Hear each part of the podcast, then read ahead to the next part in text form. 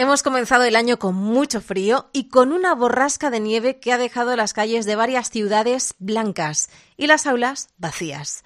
Durante unos días fue imposible abrir algunos centros afectados por la borrasca Filomena y nuevamente los niños han tenido que quedarse en casa. Comenzamos el sonajero. El sonajero con Ruth Medina. Cadena 100.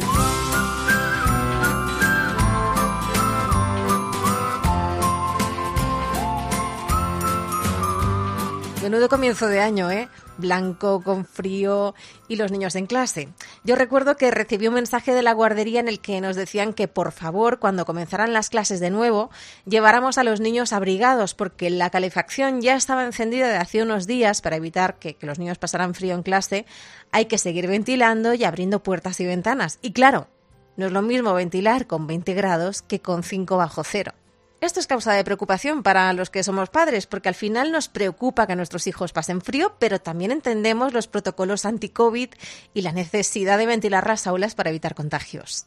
¿Cómo debemos vestir a los niños en invierno? Pues como hacemos nosotros cuando tenemos frío. Echamos mano de las famosas camisetas térmicas, ¿no? Pues ellos también ponles ropa calentita debajo de la sudadera o del uniforme si lo llevan. Yo al peque, por ejemplo, le pongo leotardos debajo del pantalón de chándal para que no se quede frío en las piernecitas. Luego ya si las profes ven que van demasiado abrigados, ellas mismas no te preocupes que van a ser las que te digan, el niño ha venido muy abrigado o le he quitado esto porque he notado que el niño pasaba calor. Porque claro, si el niño suda con este frío, la combinación es malísima. Para salir a la calle, ya sabes, bufanda, gorro, guantes y un buen abrigo pero una vez dentro del aula, los niños han de estar calentitos, pero ojo, también cómodos para poderse mover. Y fíjate que hay algo muy importante que yo he estado oyendo mucho y digo, un día lo tengo que contar y que se nos olvida, no lo hacemos casi nunca, porque o bien no lo sabemos o decimos, va, si son solamente 10 minutos.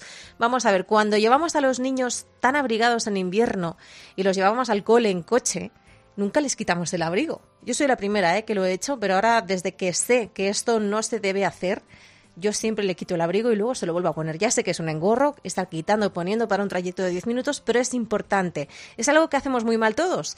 Hay que quitar el abrigo primero por los cambios de temperatura, lógicamente, porque si estamos 15 minutos calentitos, muy abrigaditos en el coche, al salir hay mucho contraste térmico y vamos igual de abrigados.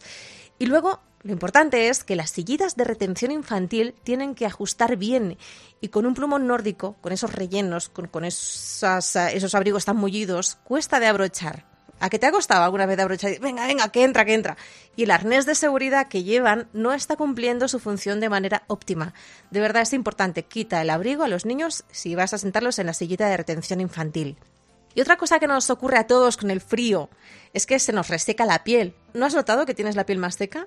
Porque yo sí, y también lo he notado en el niño. Si nos damos crema en verano, ¿por qué no nos la damos en invierno? Esto es una cosa que, que, también hacemos mal. El frío castiga mucho el cutis y si hablamos de la piel de los niños, que es más delicada, hay que cuidarla especialmente en los meses fríos.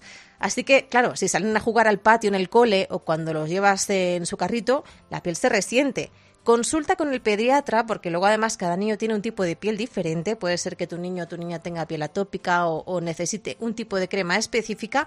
O bien acércate a tu farmacia de confianza, que nuestros farmacéuticos son nuestros amigos y además son unos auténticos expertos. Ellos te van a recomendar una buena crema pediátrica. Espero que estos consejos eh, te vengan bien en esta época de frío que estamos pasando, que todavía nos queda un rato largo y que sigas conectado a Cadena 100. Ya sabes que tienes un buzón a tu entera disposición, el sonajero arroba cadenación.es, por si te surge alguna duda, por si quieres proponer algún tema que tratemos. Besos de Ruth Medina y abrígate.